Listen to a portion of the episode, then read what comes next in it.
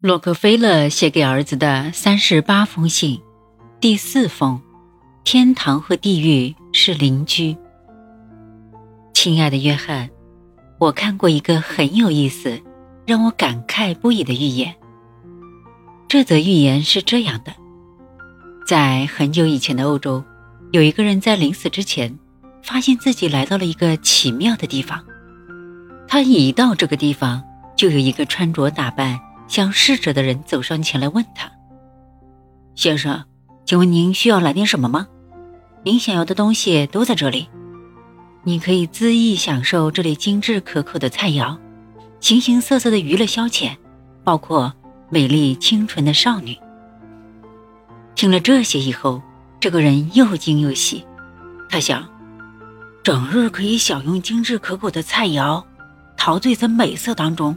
这不就是我的人生梦想吗？可是，突然有一天，他对眼前的一切都失去了兴趣，所以他跟侍者说：“我厌倦了这里的一切，我需要工作，你能帮我找一份事情做吗？”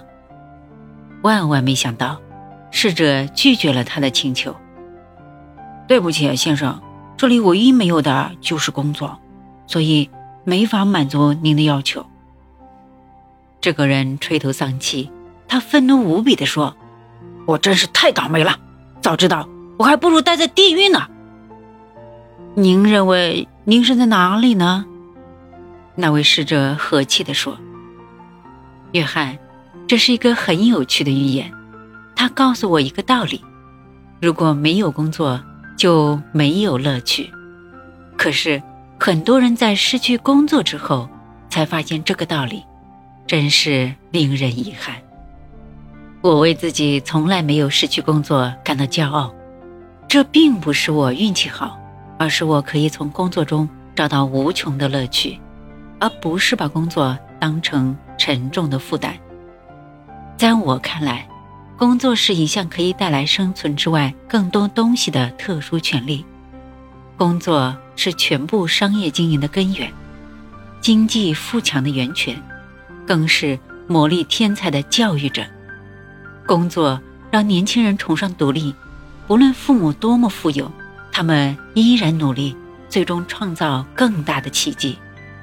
工作一开始只有微薄的收入，但它却是快乐的源泉。工作是一包食用盐巴，它会给人生盛宴添加味道。人们首先要由衷喜欢工作。工作才会给予最高的报酬，人们也才能因此获得最高的成就。